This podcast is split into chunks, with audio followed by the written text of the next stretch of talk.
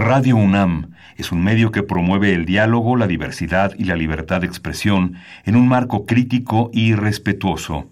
Los comentarios expresados a lo largo de su programación reflejan la opinión de quien los emite, mas no de la radiodifusora. Radio UNAM presenta Perfiles. Un espacio abierto al conocimiento y la crítica de los proyectos universitarios que transforman nuestro país. Conduce Hernando Luján.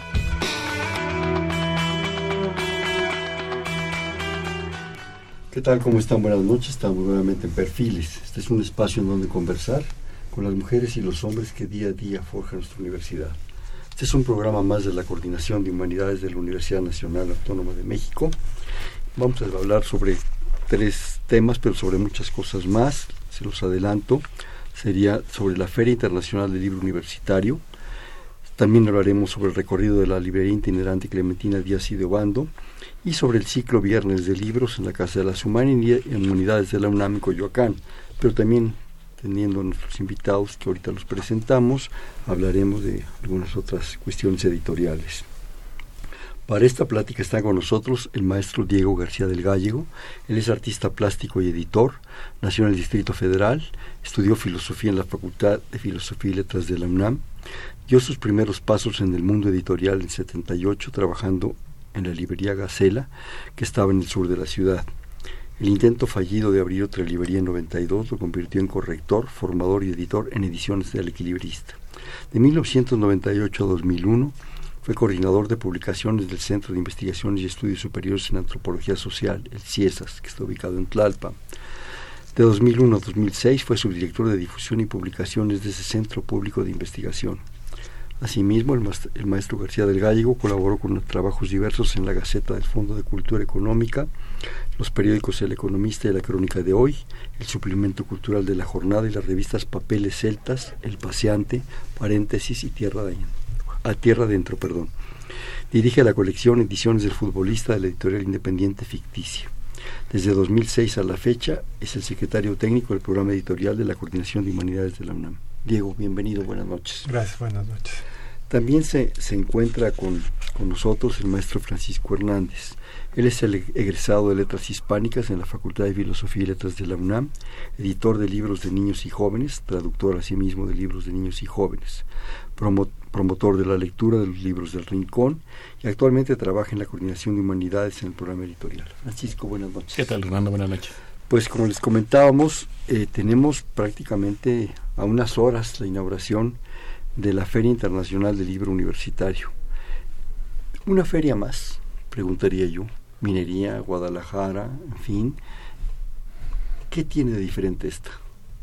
Bueno, esta feria es el gran chiste de esta feria es que es solo de editoriales universitarias. Es ¿Universitarias de la UNAM o universitarias en general? En general. Este, Guadalajara, Veracruz. para esta edición vienen, bueno, estos centros públicos de investigación también, pero vienen universidades brasileñas. Las, ah, internacional. Sí, y la, lo más importante, va a funcionar como otras ferias en las que hay un país invitado. En este caso habrá universidad invitada. Para esta primera edición, eh, la invitada es la Universidad de Salamanca. Ah, que está de gran aniversario, sí, que está cumpliendo 800 años y entonces se pensó, además, en el momento en que se fundó la Universidad Nacional de México, ¿no? En 1910 la Universidad de Salamanca fue una de las madrinas, si se puede decir así, que no incluso creo que iba a venir Unamuno, ah, pero no, pudo venir y todo, pero este entonces por eso se pensó en que el, invitado para la invitada para este para esta feria fuera la Universidad de Salamanca. Claro, yo creo que yo hice una pregunta así un poco capciosa, ¿verdad? Porque yo creo que no sobran los, eventos culturales, las actividades culturales. Todo donde se hable de libros, de cultura, de lectura, es fundamental, es importante. Lo que pasa es que es importante también que nuestro público conozca esta característica muy propia que es de universidades. Normalmente las ferias son de cuestiones eh, editoriales eh, comerciales, extraordinarias editoriales comerciales que nos han enriquecido, pero en este caso es como otra, ustedes son los expertos, otra percepción del libro. Es un libro muy de corte cultural, académico, y no tanto es el comercio por el comercio, pero además se hace en las universidades, en los programas editoriales universitarios, un tipo de libro también de este estilo. ¿sí?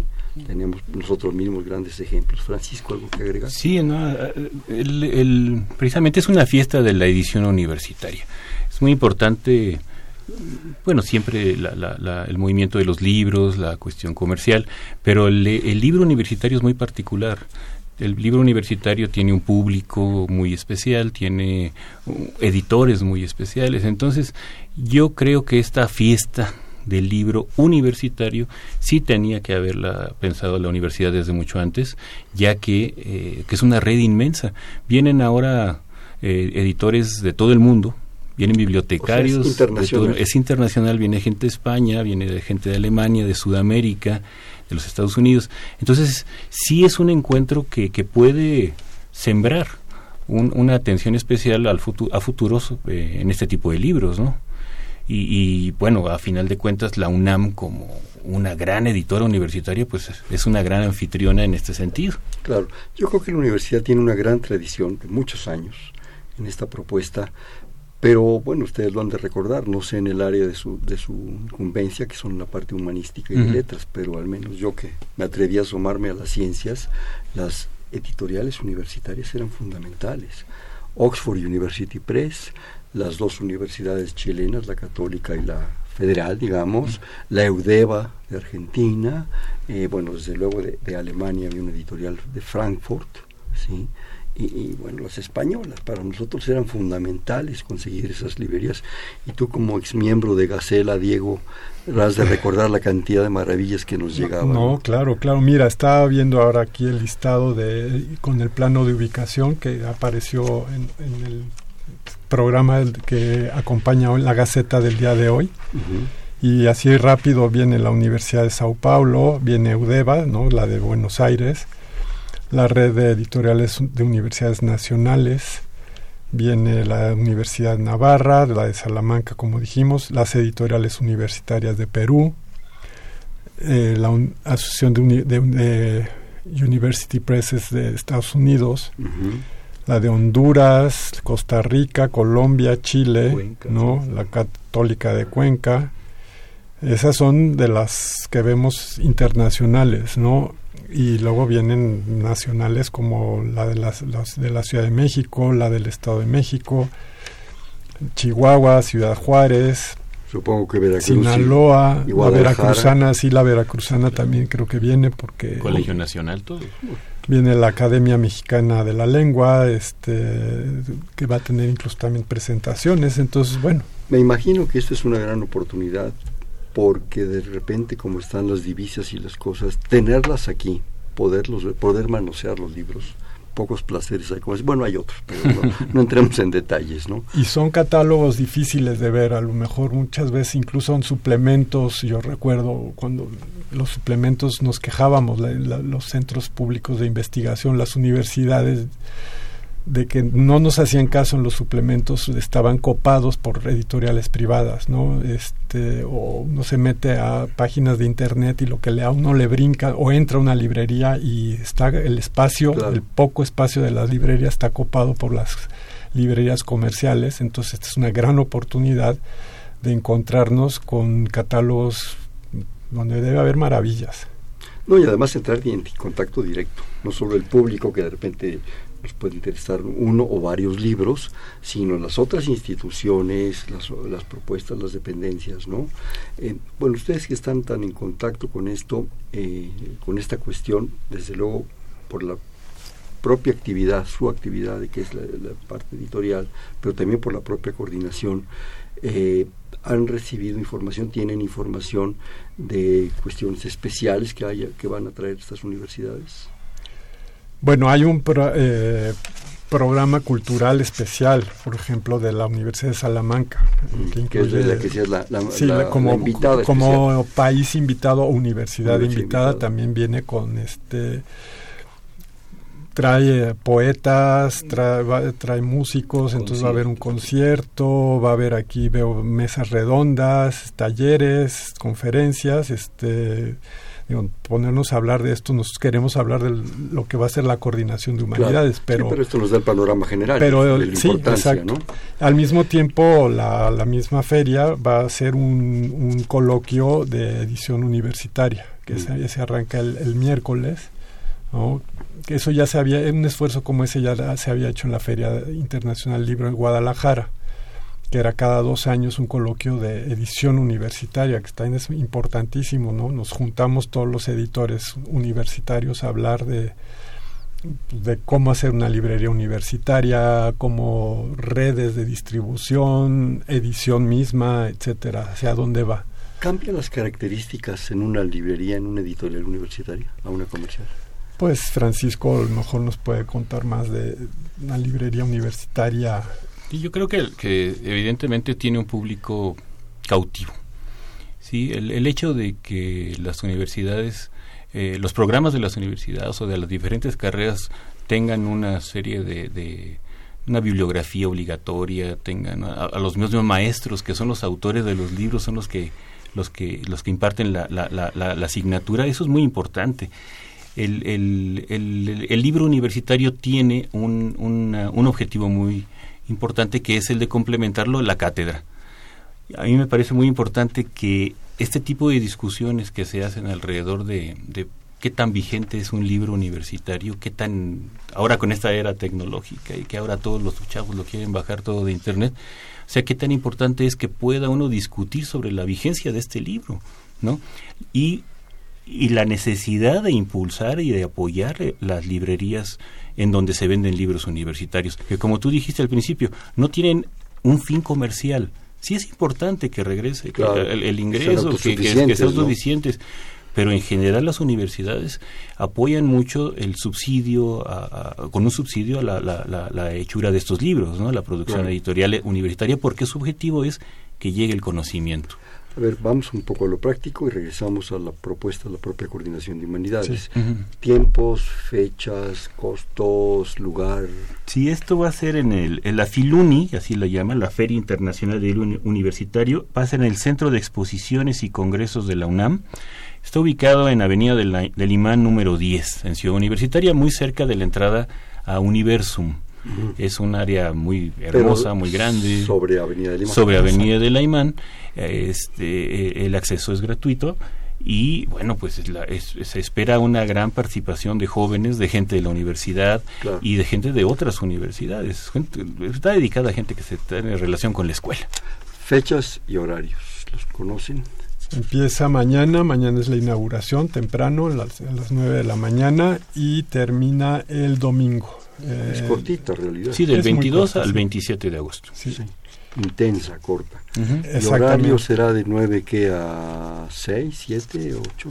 Tenemos todavía presentaciones a las 7, yo creo que vamos a, se estará cerrando a las 8. 8, 8 y media de la noche, sí, para que en lo que se desaloja la gente. Exactamente, pero en el marco de todo esto, bueno, va a haber mucha música, hay conciertos, hay eh, hay ciclos de cine que en el marco de esto van a estar en la José Revueltas, en, el Centro Cultural. En el Centro Cultural hay otras actividades. Yo les sugeriría a nuestros amigos que nos escuchan en meterse a la página de la UNAM. A Cultura UNAM, ahí está la página y abre, si ellos este, buscan Filuni o Cultura UNAM, hay muchas ligas en este momento, hay mucha información alrededor de, de esta feria. Sí, ahí está publicado el programa, este si buscan las presentaciones de la coordinación de humanidades no encontrarán todavía algún, nombres porque no, se está afinando muchas se estaban todavía afinando pero bueno vamos a pedir que se suba esa información y la daremos general ahora está, sí exacto están ahí. Ahora hablemos de el programa el proyecto que de alguna manera ustedes están profundamente involucrados de la propia coordinación de humanidades. Bueno el pensamos primero, estábamos muy emocionados con esta feria y decíamos, es una oportunidad de presentar todas nuestras colecciones, hagamos una presentación para cada una de nuestras colecciones, pero se nos vino el tiempo encima.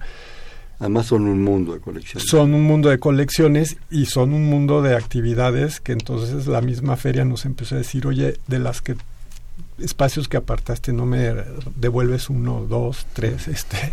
Entonces, en realidad vamos a presentar cinco de nuestras colecciones emblemáticas. Eh, empezaríamos mañana mismo, martes, el horario es difícil, cuatro de la tarde en el Salón Ernesto de la Torre Villar vamos a presentar la Biblioteca del Estudiante Universitario. Es un clásico en la universidad con una cantidad de... Sí, es la, es la colección más antigua de la universidad, desde 1939, más de 150 títulos de historia, literatura, filosofía, etcétera. Es, una, es la colección emblemática y, e histórica, ¿no?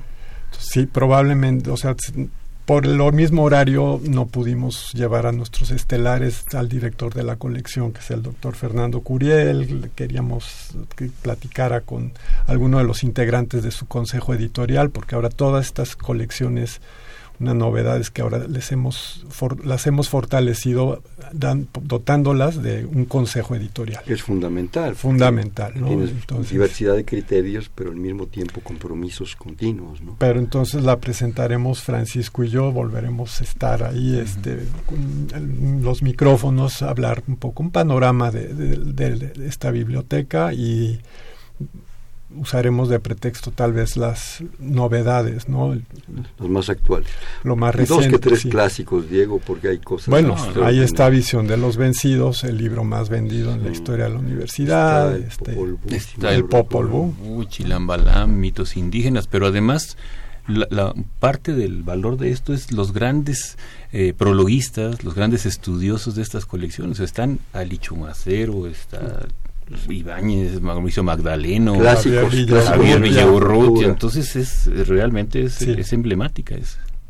Sí, muchas veces el libro vale, bueno, vale en oro por el contenido, por los autores, por los temas, pero a veces los prologuistas, los que hacen la introducción, son textos inigualables que aprende uno no solo sobre el propio libro y su análisis, sino la forma de escribir. Así es. Y estos libros además pensados, en, como dice su nombre, ¿no? estudiante universitario, incluso universitario o de bachillerato, son de pronto selecciones, entonces sí buscan lo mejor de los autores, este, entonces se vuelven algunas eh, antologías, bueno, deliciosas y, y, otra característica, si me permiten, es que eh, se pensó desde un principio gozo el privilegio de tener dos, tres de las primeras ediciones en un formato muy manuable, muy barato, muy accesible, que te permitía verdaderamente esa tradición del pocketbook, ¿verdad? El libro de bolsillo que te lo echabas pues en la chamarra o... Bueno, la biblioteca comenzó con un formato un poco más ancho, era más ancho y más alto,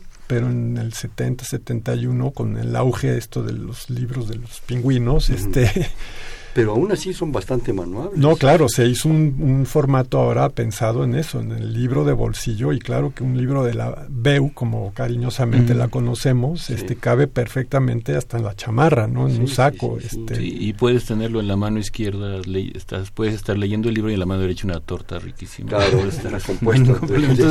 o puedes ir en el autobús leyendo. Claro, son, libros muy, muy manuables, muy prácticos, ¿verdad? Que no te estás preocupando por si la pasta que si el lujo, no es, es lo que está dentro. Exacto. ¿Quién lo está diciendo? Así es. Eso es importante. ¿Alguna otra colección? Bueno, nos saltaríamos al fin de semana, al sábado, el sábado 26 de agosto, tenemos dos presentaciones, son en la tarde, a las 5 de la tarde se presenta la colección al siglo XIX, ida y vuelta. Participan este, Vicente Quirarte, director de la colección, y, eh, Miguel Ángel Castro, que es gran animador de la colección, él ha entregado varios estudios que se han publicado en la, en la colección. Esta colección se y llama, Belén Clark. repítenos. Al siglo XIX, ida y regreso. Ida y vuelta, ida y, regreso. Sí. Este, ¿En qué contexto se mueven estos temas? Desde luego el siglo XIX, pero ¿qué autores, historiadores? Eh? Sí, pues es, son, es, es muy variado. Tiene Es una puedes manejar poesía, hay, hay historia, hay cartas, hay estudios de historia, hay eh, es tan variada y tan rica como es como, que se quiere involucrar en el siglo XIX. Es el rescate del siglo XIX, entonces mexicano. Existe, claro. Entonces si de pronto hay un tratado de botánica del siglo XIX, a lo mejor esta colección lo rescata o cosas de, semanarios de esa época, mucha literatura de esa época que se publicaba en los periódicos, también ahí está el rescate. Hasta cosas científicas. Tenemos un libro de Francisco Bulnes, que estamos con esta cosa del eclipse y la, la visión del celestial del asunto, que habla de una expedición durante el gobierno de Porfirio Díaz, que es enviada a Japón, a China, a la Conchinchina, a ver el cometa que va a aparecer en aquel, en aquel momento. Entonces toda la bitácora del viaje está también redactada. Además, Vicente Quirarte es un experto y un apasionado del siglo XIX, es un decimonónico de corazón. Completamente. Se equivocó de siglo el más. Sí, el doctor. y, y la parte del título que dice regreso también quiere decir estudios hechos ahora en este siglo XXI, pero que, o siglo XX, pero estudios hechos de, algún tema del siglo XIX. Por eso hay el rescate de textos del siglo XIX y estudios sobre el siglo XIX. Yo creo que va a ser riquísimo escuchar a Vicente sobre, esto. ¿no? Es, sí, no sé si vayan a hablar de, también se vayan a agarrar de pretexto la novedad, la último libro más reciente, que es Teatro Republicano de México, tres dramas rescatados del México Independiente, que son tres obras de teatro escritas sobre esta figura de Xicoténcatl. ¿No? Este, el estudio lo hizo Alejandro González Acosta del Instituto de Investigaciones Bibliográficas, en el, donde son eso, encuentra estas tres obras y las acaba, lo acabamos de sacar que hace, ahora hace un mes. Sí, hace un mes acaba de salir. Será uno de los libros que obsequiaremos el día de hoy, creo, ¿no? sí, así están. Bueno, pues ya que se me adelantaron, déjenme decir. pues sí. Pues sí, no, vamos, vamos por poco. Nos trajeron aquí el maestro García de Gallego maestro Francisco Hernández a regalar cuatro, cuatro libros. Ese Los Leos, El Periquillo Sarmiento de José Joaquín Fernández de Rizarde, ni más ni menos que una delicia de la novela picaresca. Nueva, nueva, edición, muy fácil de, de, de, leer, muy bonita, nuestra edición de la nueva Biblioteca Mexicana, en ese, en ese marco, pues, de ese tipo de formato. Entonces sería El Periquillo Sarmiento de José Joaquín Fernández de Lizardi, La Eneida de Virgilio, ni más ni menos, uno de Anton Chekhov, que es La Gaviota y el Jardín de los Cerezos, los dos clásicos también constantemente repuestos en el teatro ah, comercial y, universitario. Y por último, también un ejemplar del Teatro Republicano de Alejandro González Acosta. Estos cuatro títulos que me permito leerles están como obsequio de la Coordinación de Humanidades a su disposición. Lo único que tienen que hacer es marcar nuestro teléfono 55 36 89 89. Aquí Mariana, que ya se levantó, se me hace que ya, ya empezaron a llamar, los tomará sus datos. La única condición es irlos a recoger.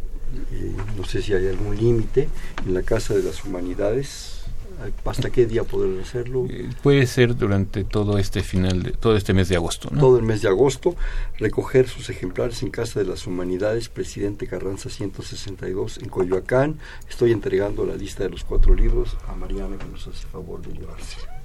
Gracias Mariana. Bueno, este, seguimos con las presentaciones inmediatamente después de presentar al siglo XIX en ese, a, las seis de la tarde en ese mismo salón Ernesto de la Torre eh, nos quedamos retrocedemos en el tiempo para el salón Ernesto de la Torre está en el mismo local de la todos están en el en el local en, la Villa de Lima. sí, eh, te digo que retrocedemos unos cuantos miles de años para presentar la colección Biblioteca Scriptorum et Romanorum Mexicana este, la presentan Aurelia Vargas, que es la directora de la colección, y Bernardo Berruecos, que ahora es el coordinador del Centro de Estudios Clásicos del Instituto de Investigaciones Filológicas. Y esperemos que sea pronto eh, autor de, nuevos títulos de la Scriptorum. Que es también un clásico, y algunos tenemos el gusto de tener obras, encuentro uno Herodoto, Cicerón. Sí, son más de 150 títulos de, literatura latina, de literatura griega y pues, el honor de tener nuestras ediciones bilingües hechas en México por la UNAM desde los años 40. Empezaron en el 44 las ediciones del Scriptorum. Durante mucho tiempo fue la única editorial, la UNAM en España, la única editorial en español que sacaba libros bilingües de clásicos griegos y, latinos. compitiendo, bueno, no compitiendo, pero estaban nada más los franceses, estaban las ediciones de Harvard, ¿no? la, la Loeb, los ingleses de Oxford, esos nada más lo sacan en el idioma original, o sea, en latín o en griego, este, estaba Teubner, los alemanes, pero bilingües, eh, en realidad Además con traducciones excepcionales, ¿verdad? Sí, las noches de Eulogelio, ¿verdad? En fin, cosas sensacionales. Sí, y los traductores, pues está Rubén Bonifaz Nuño, este Germán Viveros, Amparo Gaos. Sí, y, los españoles aquellos, ¿no? Maestros de los años 40, ¿no? García Vaca. Juan David García Vaca. Agustín Millares Carlo, ¿no? Este, sí, bueno, Vale muchísimo la pena esta colección. También ahí, no sé, este, no hay ahora una novedad, no han salido títulos nuevos, pero, hemos hecho varias reimpresiones. Dijiste? Sí, 150 y hay reimpresiones. Acabamos de reimprimir la Eneida, que va a ser de los que obsequiaremos en la traducción de Rubén Bonifaz Nuño. Entonces, Además la reimprimimos y en seis meses se agota, ¿no? Teogonía, la Ilíada, la Odisea, porque además son... buenas, además. Exactamente. Que además también son libros de un formato muy agradable, sí, son unas cosas inmensas que no puedo cargar, porque además son libros y además con una doble edición, digamos, en su original y en la traducción, pues ya tienen un, tamaño considerable pero se ha logrado a través de la universidad, bueno, y de ustedes son responsables de esto, lograr un formato que no, no es gravoso, vaya, para traerlo cargando, porque es un deleite. En cualquier ratito, unas paginitas no saben mal. Y cerraríamos el domingo 27 de agosto. Nuestras presentaciones serían la, las 12 de la mañana Vamos a presentar la colección Poemas y Ensayos en el Salón Beatriz de la Fuente. Eh, en esta presentación estará José María Espinaza, que es integrante del consejo editorial de la colección y, y autor, una, una antología de bueno, una reunión de su poesía se publicó hace un par de años, entonces él, él nos acompañará en esa presentación ¿no? Pues esta colección también empezó en los principios de los 60 y también ahí han publicado pues, Octavio Paz publicó ahí, Juan García Ponce, este, Sabines, Juan Kelman. Son colecciones ya precisamente clásicas, ¿no? Sí, son, sorprendentes, como decíamos, de textos de personas y de temas que, que realmente ya son excepcionales. ¿no? Yo creo que en una pequeña buena biblioteca que se empiece a armar de algún joven, yo me atrevo a decir que, que la piense de que debe tener varios de esos, ¿no? Por muchas razones. A la una de la tarde vamos a presentar la colección Nuestros Clásicos. Estarán en, la, en el Salón Ernesto de la Torre Villar y participarán Hernán Lara Zavala, director de la colección, y Ana Mari Gómez, integrante del comité editorial de, esta colección. Algo No, pues también esta colección es histórica, este, los últimos títulos maravillosos, Anton Chekhov, el, bueno, el Quijote, Henry James y el orgullo. ¿Te acuerdas que platicamos aquí hace algunos meses de que iba a salir Don Quijote, el ingenioso Hidalgo? Entonces está ya en librerías. Ahora precisamente lo estamos llevando a preparatorias, pero es la edición UNAM del Quijote de la Mancha y está en esta colección, nuestros clásicos. Claro tenemos en imprenta, no va a salir para esta feria desafortunadamente, en, una de esas sí, pero nos sorprenden los impresores, vamos a reimprimir la, las novelas ejemplares de Cervantes que estaban, que se editaron en los 60 en esta colección con un estudio de Luis Ríos. Eh, en dos volúmenes, ahora los vamos a hacer en un, único volumen, pero van a estar. Además, yo no quisiera dejar de insistir en el costo de los libros realmente para como están las cosas, cualquier novelita de centro comercial, con todo el mérito que puede tener, porque nunca hay que demeritar en ningún sentido la, propuesta que se nos haga en el sentido que uno pueda escoger cultura cultura o que saber qué es cultura, ¿no? Pero cualquier novela es cara. Y estos libros para el contenido, las ediciones, lo cuidado de las ediciones, los prologuistas, todo esto, realmente son muy accesibles y muy fundamentales y nos permite ser seres humanos universales. Así es. Fundamental. Y luego además, bueno, no sé si se conservarán los descuentos que normalmente se dan la universidad para universitarios, las facilidades, pues que casi casi que le regalan a uno la cultura, ¿no? Sí, efectivamente cuando decías, bueno, ¿por qué una feria de un libro universitario? ¿Por qué la Filuni? Bueno, tiene mucho que ver con esa pregunta que acabas de hacer, con esta afirmación. El, libro el libro universitario está lleno de valores, está lleno de, es un patrimonio importante que tiene no solamente la UNAM, sino el país, ¿no? Claro. Eh, porque ahí está el sustento cultural de este país, en estas colecciones, y de libros muy económicos. Yo me atrevería, Francisco, a hablar no solo de valores, sino de compromisos. Yo creo que solo, y bueno, van junto con pegado, ¿no? Pero también no solo es un, es un asunto de valor fundamental en el libro mismo, sino de valor cultural a un muy, muy mediano y largo plazo. Ahí no es, asunto de precios, es asunto de valores y de compromisos. ¿Me permiten hacer, por favor, un, un, espacio, un break aquí de, programa? Estamos en Perfiles, este es un espacio en donde conversar con las mujeres y los hombres que día a día forjan nuestra universidad. Prueba más de la coordinación de humanidades con el maestro Diego García del Gallego y el maestro Francisco Hernández en el 55 36 89 89, te repito 55 36 89 89. Antes de cortar quisiera recordarles que nos trajeron a obsequiar cuatro libros, Francisco los puede repetir.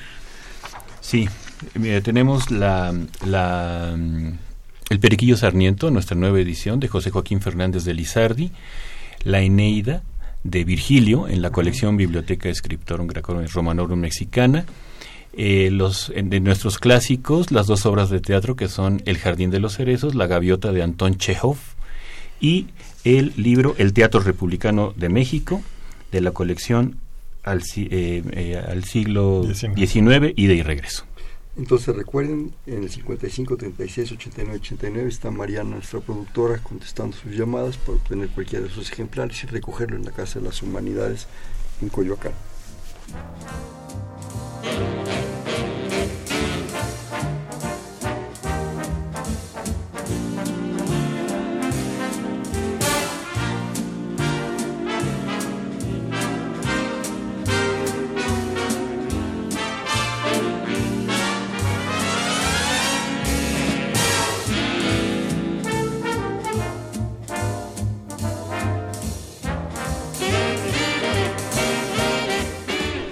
Buenas noches, estamos en Perfiles, un espacio donde conversar con las mujeres y los hombres que día a día forjan nuestra universidad. recordamos que está Mariana en el teléfono recibiendo sus llamadas para los libros que Francisco tan amablemente nos mencionó para obsequiar. Es un programa de la Coordinación de Humanidades y está con nosotros el maestro Diego García del Gallego y el maestro Francisco Hernández. Eh, también como un esfuerzo, pero es un esfuerzo creo que de mucho deleite, la, universidad y la coordinación de humanidades y un mayor esfuerzo aquí de mi amigo Francisco, ¿verdad? que es el encargado de este proyecto. Eh, la universidad ha planteado una librería itinerante a bordo de un camioncito al cual se le bautizó con el nombre de la, de la maestra, la doctora Clementina Díaz Idobando, que es una mujer impresionantemente importante en este mundo de la universidad. Y eh, es una ruta, eso ahorita ya nos platicarás con más detalle Francisco, es un recorrido por los nueve planteles de la, de la Escuela Nacional Preparatoria, a quien tanto le debemos prácticamente los orígenes de la universidad moderna se, se fundamentan en la Escuela Nacional Preparatoria. Entonces, Francisco, platícanos de este itinerario y cómo andan las cosas y cómo te está yendo. ah, muy bien.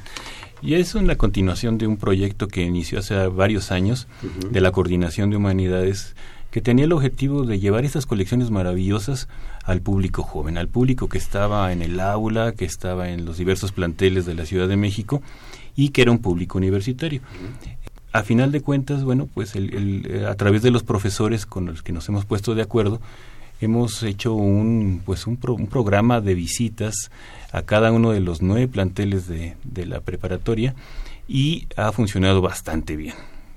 Los maestros nos piden libros para sus alumnos, los alumnos consiguen el libro en, en, su propio plantel y en nuestra librería itinerante que está muy muy bonita, que es la Clementina Díaz y de Obando, la, la camioneta Clementina, pues este, hace estos recorridos maravillosos. Este, este proyecto creo que ha funcionado de una manera muy eficaz, ya que estamos cada vez más acostumbrados a que la Clementina se acerque a los patios de las escuelas, a los patios de las prepas, ya nos saludan, ya dicen cuándo viene la Clementina Prepa 4, cuándo va la Clementina Prepa 2. Hoy evidentemente iremos también a los SHs. ¿Por qué?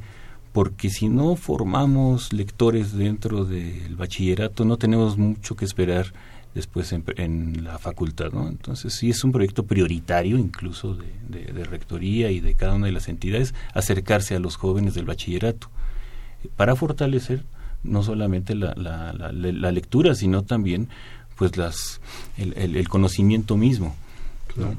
Yo creo que la lectura, el conocimiento, como tú dices Francisco, la cultura es fundamental el deleite de aprender a leer, saber a leer. Ustedes ambos han estado involucrados en libros de niños y de jóvenes desde chiquitos, pero nunca es tarde. Realmente para leer la Iliada o la Odisea o el Quijote, ¿verdad? Nunca es tarde, porque además son como cuentos, ¿no? A mí se me hacen deleitosos absolutamente, ¿verdad? No es un libro pesado, denso, no, no, no, no, un deleite, ¿verdad? Entre Odiseo y Circe, ¿verdad? Y, que si ya los compañeros los hicieron marranos, bueno, ya, no saben. En fin, yo creo que es importantísimo. Sí, y, y, precisamente también sirve para orientar vocacionalmente a los chavos, porque ahí a través de estas colecciones eh, como la BEU, la Biblioteca del Estudiante Universitario, el muchacho empieza a definir su vocación. Dice, yo me gusta primero humanidades o me gusta ciencias sociales. Y dentro de esto dice, bueno, me gusta más la historia, me gusta más la literatura, o la sociología, o la, o la geografía, o la filosofía. Entonces, si el chavo tiene directamente el libro en sus manos, no solamente en pantalla, puede subrayar, puede discutir, puede alegar, puede argumentar sobre el libro. Yo creo que sí, sí es muy importante tener el libro el libro impreso, el libro físicamente, para que eh, se haya un cierto inicio pasional con la lectura. Es muy importante. Además de que los muchachos empiezan a crear su propia biblioteca. Claro, que eso es fundamental. Exacto. Hay, hay una dificultad y todo el mundo lo sabe en, en, la, en la distribución de los libros universitarios, que este es un tema que se va a discutir seguramente en la Filuni. Qué difícil es llevar el libro universitario a, al público que, eh, que conviene. Claro. Además, yo recordaría a San Pablo que aquel que los caminos del Señor son insondables. Nunca falta un trancazo camino a Damasco. Y si te metes a estudiar, pues o a leer un poco de filosofía o de historia, de repente puedes encontrar también las ciencias duras sorprendente.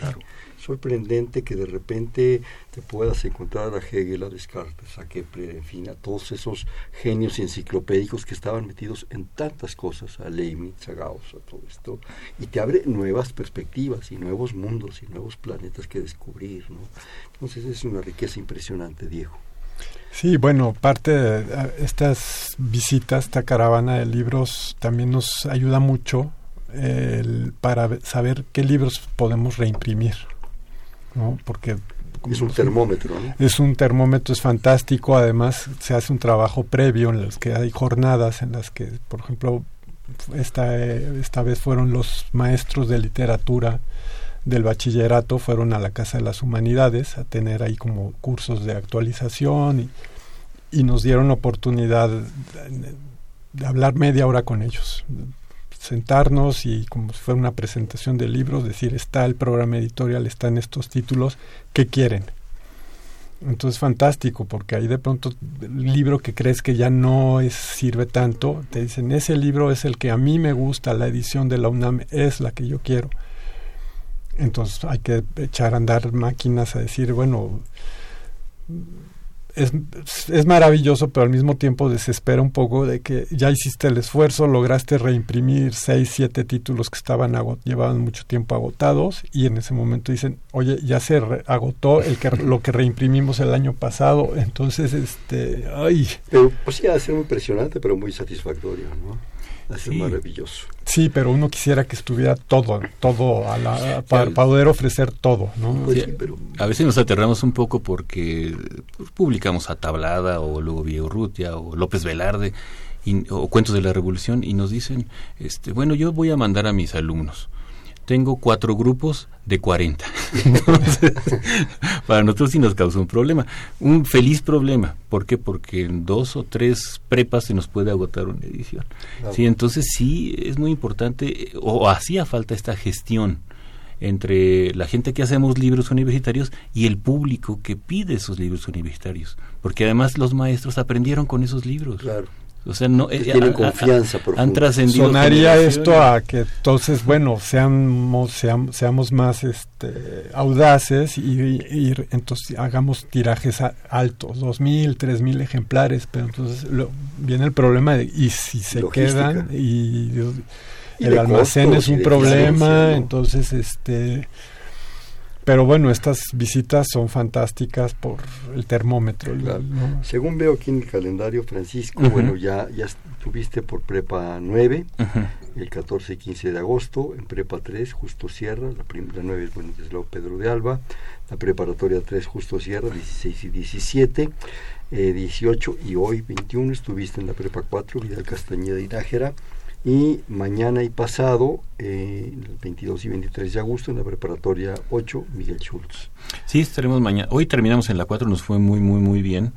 Este, de repente bajaron tres grupos a comprar visión de los vencidos y dijimos, sí, ahí, aquí están muchachos. Aparte que se los estamos dando a 50%, porque es un derecho que tienen los jóvenes UNAM a tener el libro UNAM con descuento. Mañana estaremos en Miscuac, en la, la, Prepa 8, allá en, en, arriba de Barranca del Muerto, y luego... Eh, el 24 y el 25 de agosto estaremos en Prepa 7, que está en la Calzada de la Viga el 28 y 29 en Prepa 2, que además ahí tenemos la ventaja de acercarnos con los muchachos de iniciación universitaria, que son los chicos de secundaria. Y luego vamos a Coyoacán el 30 y 31 de agosto en Prepa 6. En la Facultad de Cuapa, Prepa 5, estaremos el primero y el 4 de septiembre. Y terminaremos nuestra caravana en la Prepa 1 el 5 y 6 de septiembre allá en Xochimilco. Y también comentaban ustedes que posteriormente, no sé si ya están comprometidas las fechas, a los colegios de ciencias y humanidades en sus cinco planteles. Así es, ya están las fechas listas. Vamos a estar a partir de la primera semana de octubre en cada uno de los planteles del Colegio de Ciencias y Humanidades. No, pues, pues muy bien. Este, yo, si me permiten un segundo, eh, me pasa Marianita, nuestra productora. Ya están otorgados los libros, El Periquillo Sarniento para Alejandro Cordero Sánchez, muchísimas gracias por su interés. La Eneida para Fernando López Leiva. La Gaviota y el Jardín de los Cerezos para Josefina Cruz, Chekhov. Y el Teatro Republicano para Alejandro González Acosta. Muchísimas gracias por su interés. Ah, perdón, el Teatro es el autor, se, lo, se lo asignaron al maestro Mario Gerardo no entendí la segunda, pero él ya sabe quién es. Escribió muy rápido Mariano.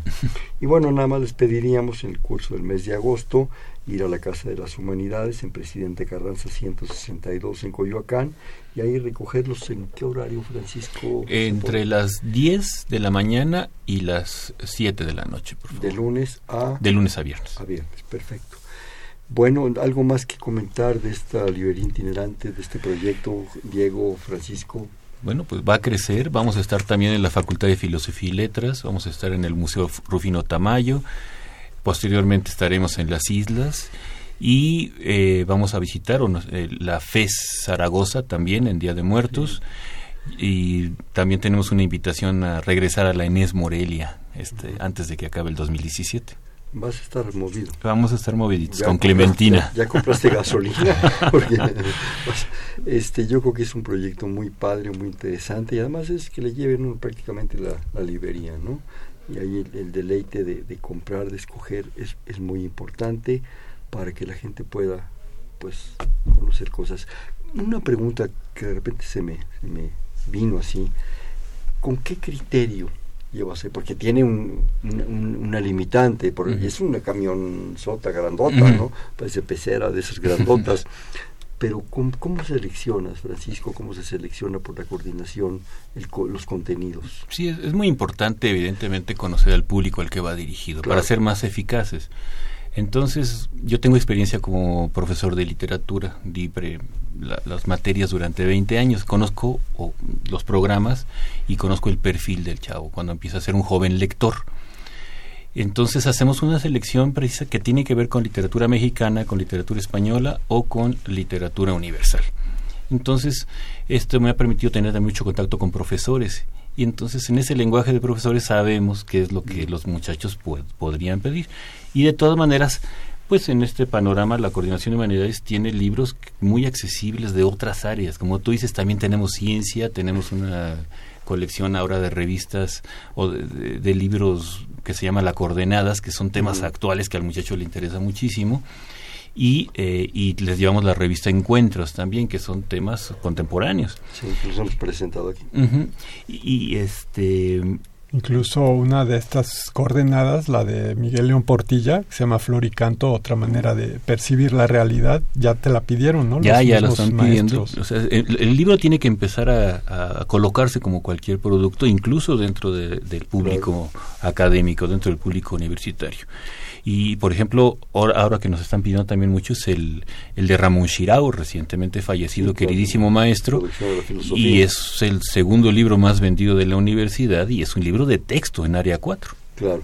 Este, toda esta propuesta de espacios y tiempos que nos comentabas de las islas, en fin, eh, también se puede consultar o ya está en línea en las páginas. Sí, visitando eh, la página del programa editorial de la Coordinación de Humanidades, visitando... UNAM, Coordinación de Humanidades, programa editorial. Y también todo aparece en la agenda de Humanidades y Ciencias Sociales, que es una agenda que se desarrolla para hacer difusión de todos estos, estos eventos que tiene la Coordinación de Humanidades, que tiene eventos culturales, artísticos, académicos cada semana. Constantemente. ¿Algo más sobre este tema? Pues, no, yo creo que ya podemos. Y también quisiéramos entonces aprovechar los escasos 10 minutos que nos quedan para platicar del ciclo Viernes de Libros, precisamente donde hemos estado hablando de la Casa de las Humanidades, en Presidente Carranza 162, en Coyoacán, que además es muy accesible porque hay a la vuelta hay un estacionamiento inmenso. Bueno, este programa era el que llamábamos antes Viernes de Lectura. Ajá y a partir de este año, este, el primer semestre, cambió a viernes de y se abre la elipsis, así los puntos suspensivos y se llama viernes de libros, música y lectura en voz alta. el lo calendarizamos de la siguiente manera, el primer viernes de cada mes va a ser de música, va a ser viernes de música. Estos viernes de música son se hacen con la Facultad de Música, este, que nos cedieron un piano maravilloso de cola este, ahí en la Casa de las Humanidades. Y entonces se hacen conciertos, lo hacen estudiantes, algunos maestros de la Facultad de Música, van y tocan ahí este, en medio de las mesas de los asistentes.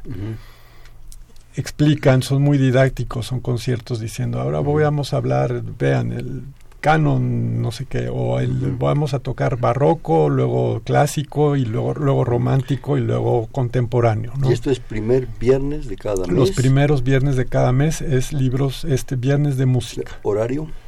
Empiezan a las seis, terminamos mm. siempre cerca de las ocho, un par de horas. Y está muy padre porque, porque se ha convertido en un foro para todos estos muchachos que están buscando precisamente ensayar, trabajar, exponer el, estudio que han desarrollado. Entonces ha habido tangos, ha habido bel canto, ópera, eh, conciertos de piano. Sea, con los propios estudiantes. Con los propios estudiantes, tus maestros están ahí supervisando, entonces la gente está fascinada porque cada vez tenemos más público asistiendo a estos conciertos. Diverso, diverso programa, ¿no? Exacto, ya, ya ahorita les platicaré bien el programa de, de este segundo semestre. El segundo viernes del mes es el viernes de libros, que sería la misma fórmula de lo que conocíamos como viernes de lectura, la que se invita al autor de un libro o al autor de algún estudio a que hable de su propio libro, de su propia trayectoria como creador o que hable, exponga, de la, hable de la figura. Lo hemos hecho ya como diálogos, a lo mejor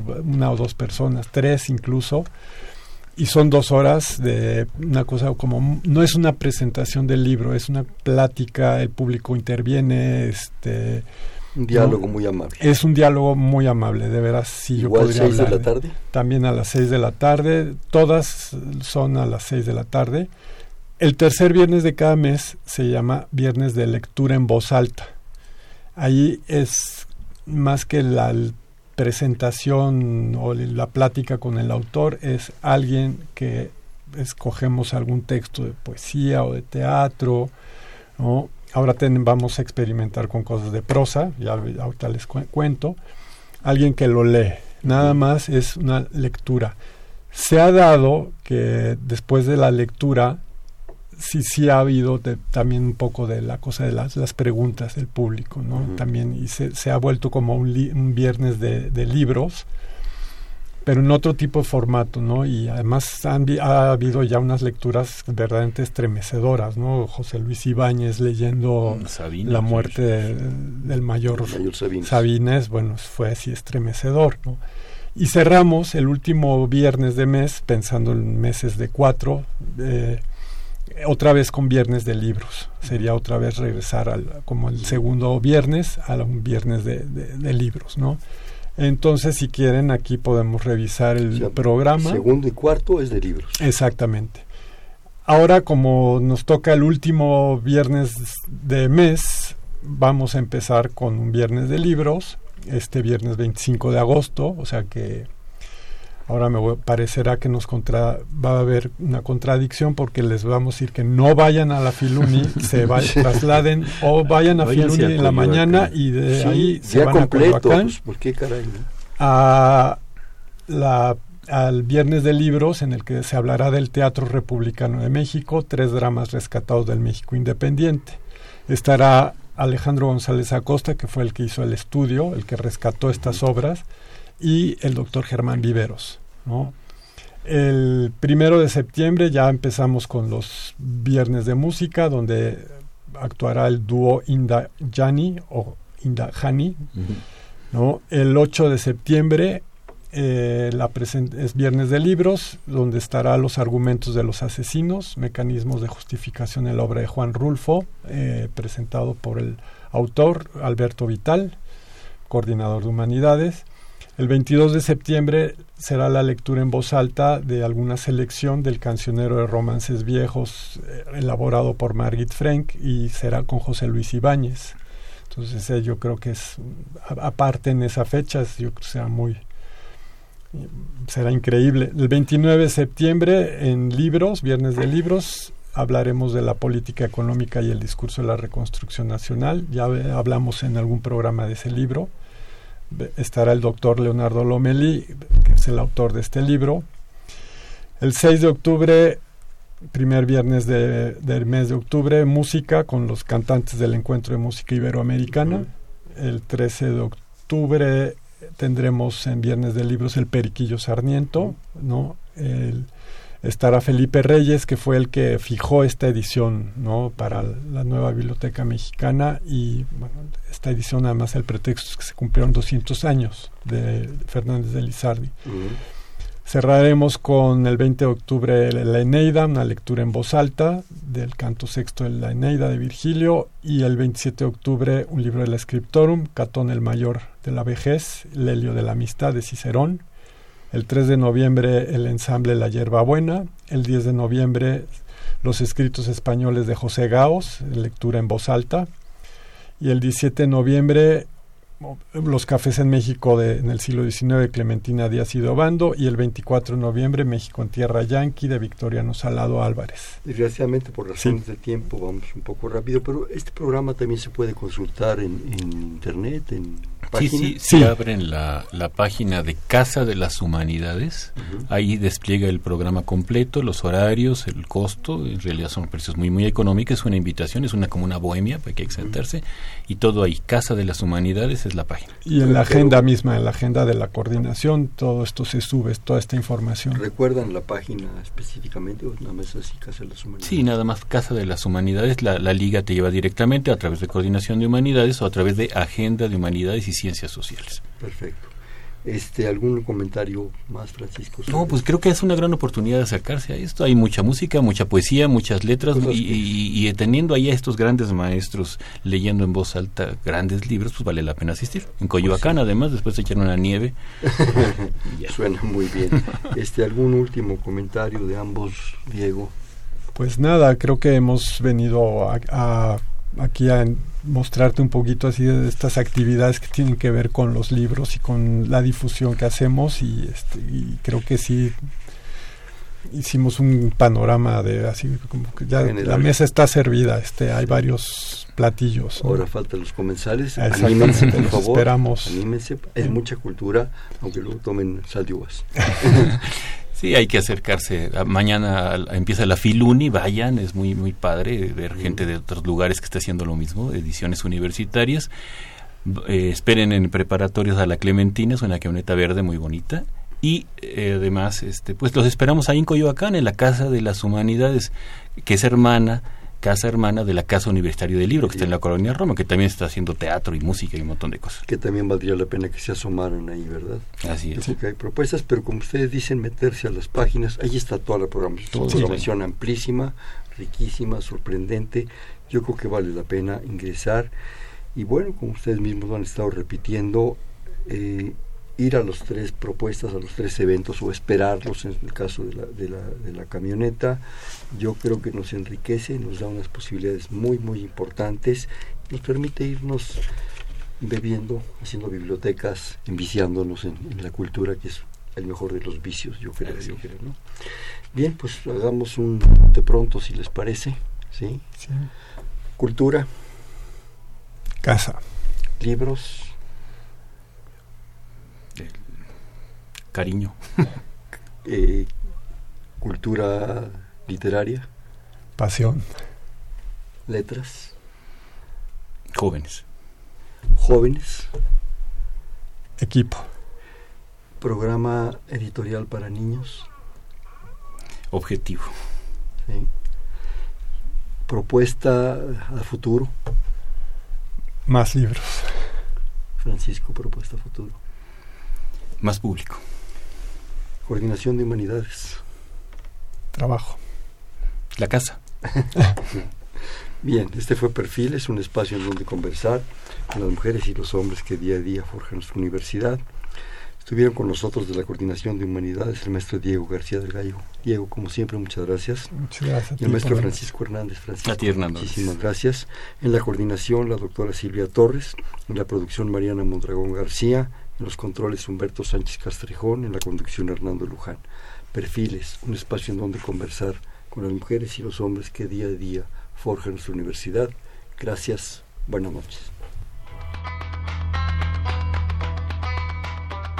Perfiles, un programa de Radio UNAM.